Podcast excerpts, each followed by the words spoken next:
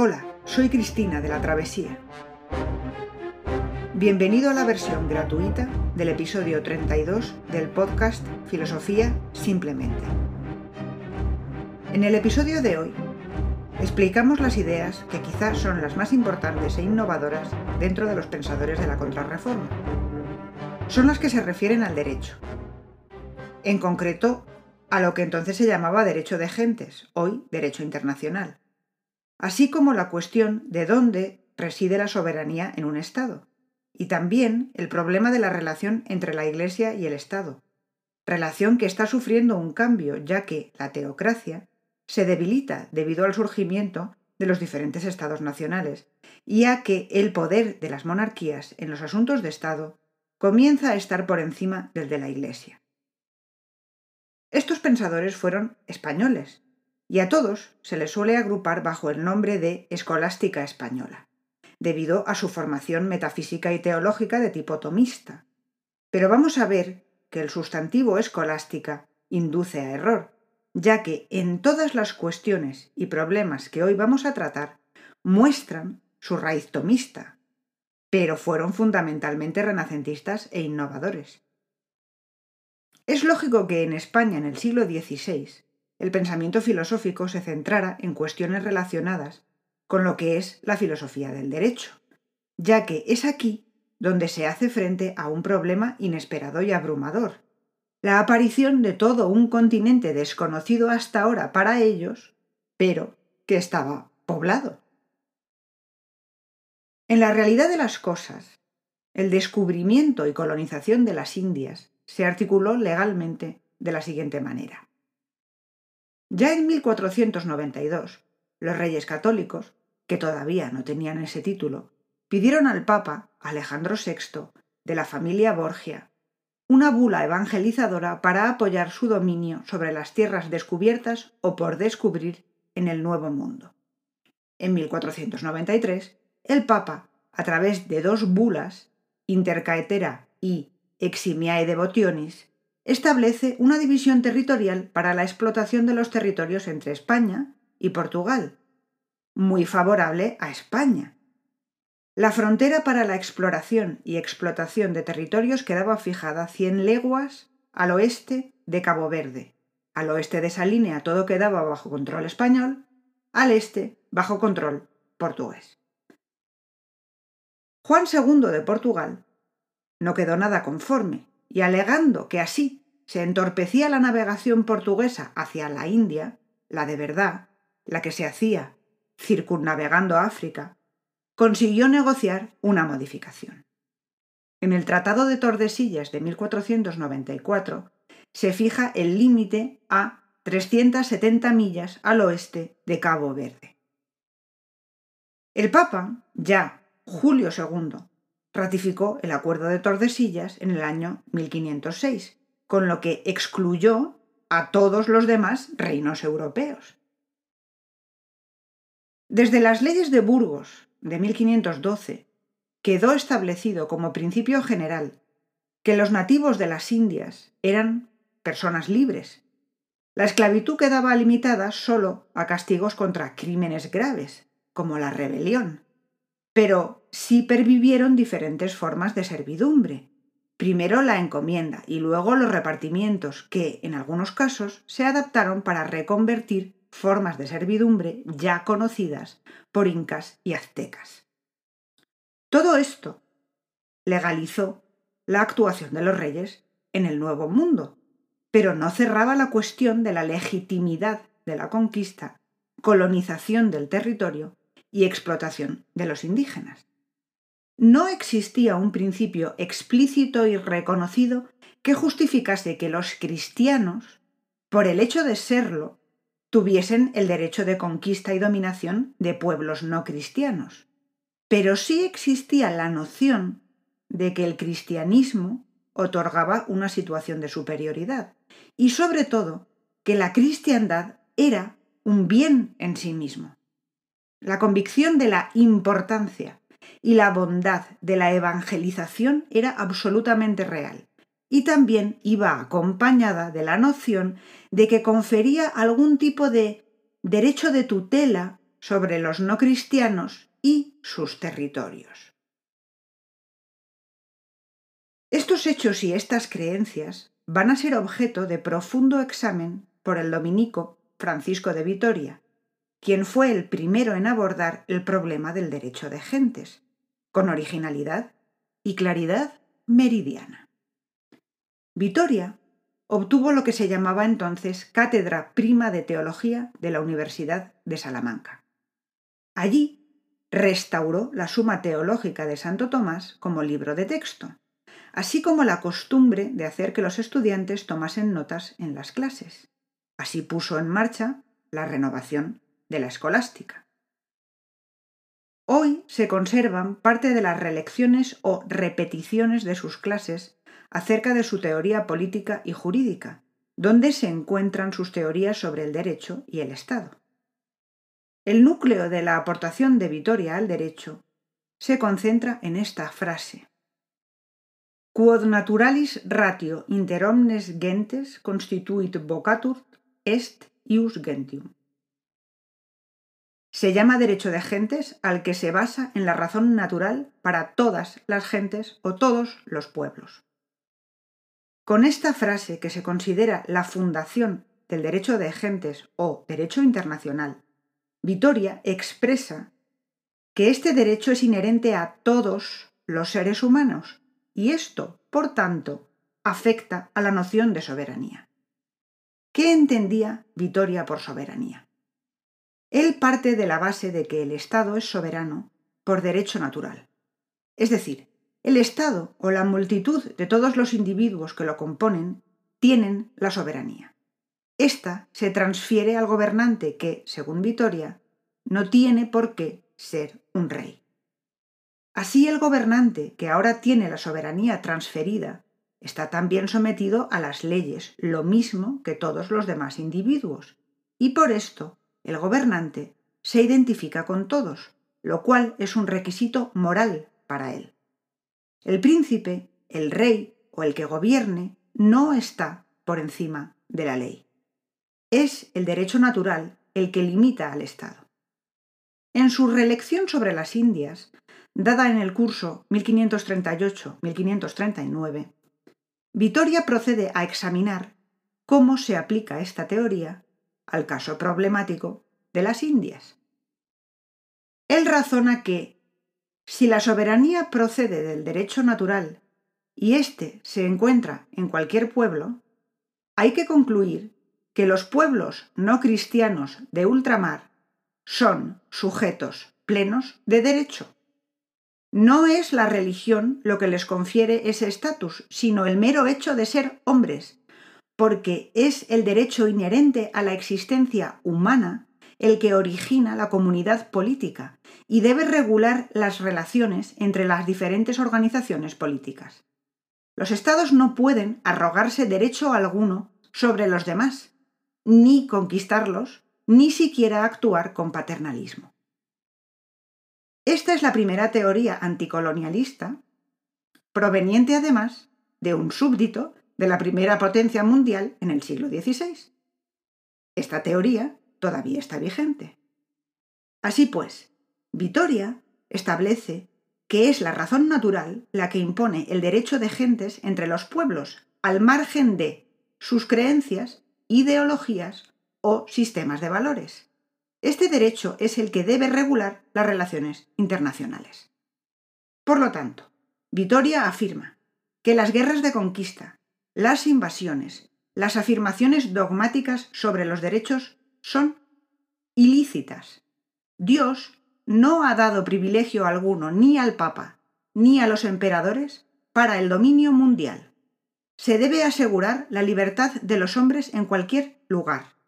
Tanto el comercio como el tránsito de personas debe ser libre. Vitoria argumentó que nada que sea lícito según la ley natural está prohibido por el Evangelio, aunque en su teoría no aparecen nunca argumentos de tipo teológico y solo los hay de tipo moral.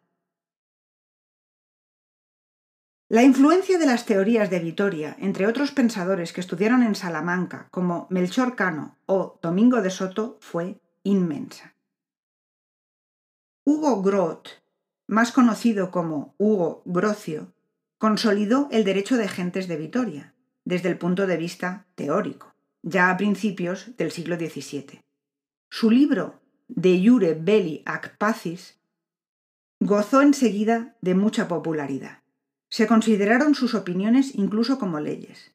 La base del derecho internacional la sitúa de nuevo en la ley natural.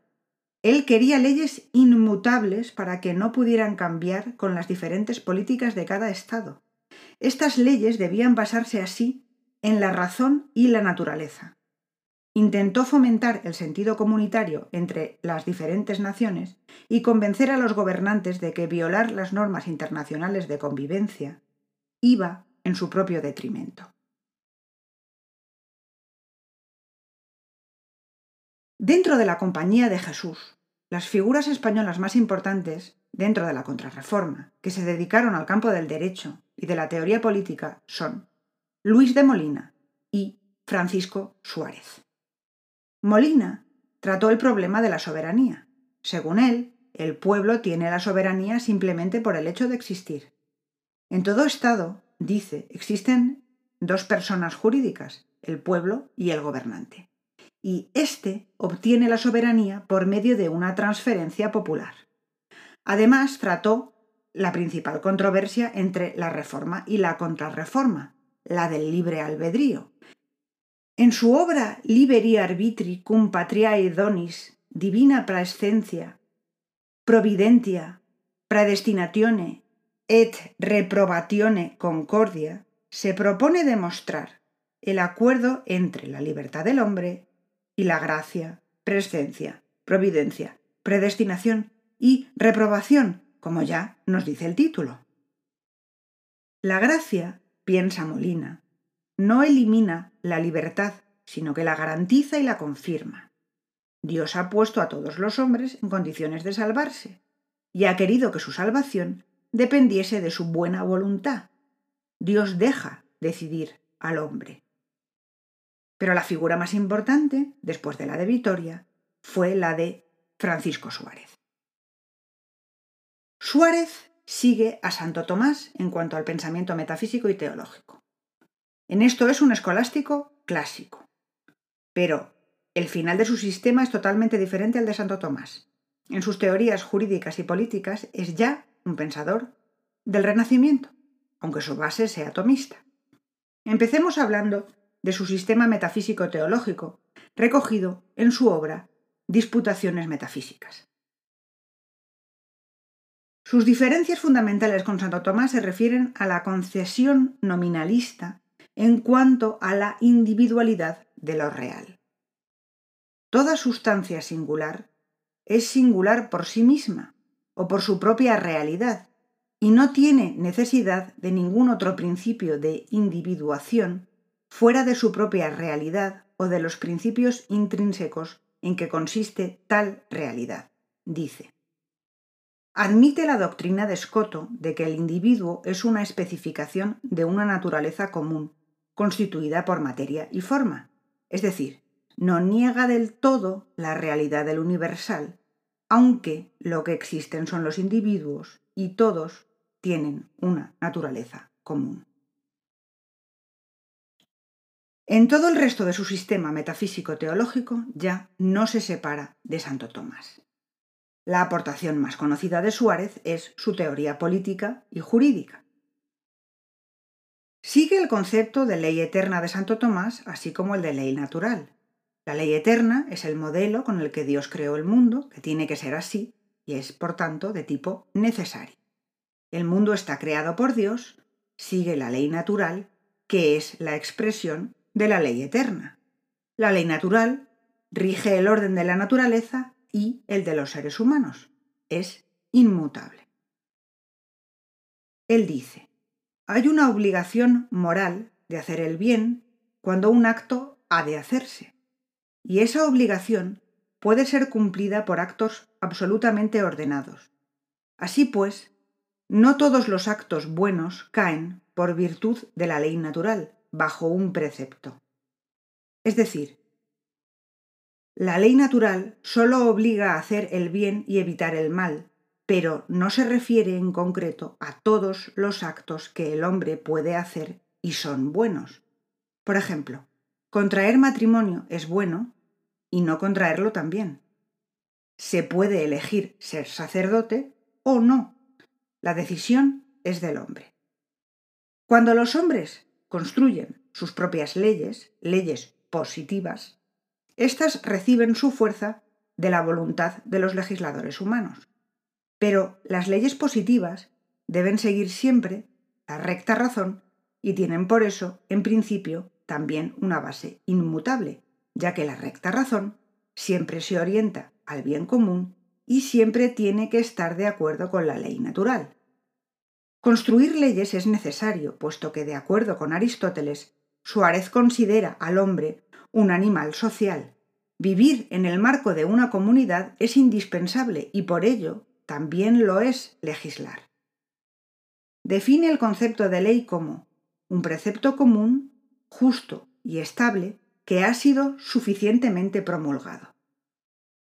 Es el acto de una voluntad justa y ha de estar formulada por una comunidad. Las leyes que no persiguen el bien común son injustas, ya que persiguen fines privados. El poder de hacer leyes, dice, reside no en un hombre individual, sino en el cuerpo entero de la humanidad, entendiendo humanidad en el sentido de hombres que están unidos por un mutuo consentimiento. Así la soberanía pertenece a toda la comunidad pero esta es transferida a quien la comunidad elija por consenso. Por lo tanto, Suárez está contra la teoría del derecho divino de los reyes.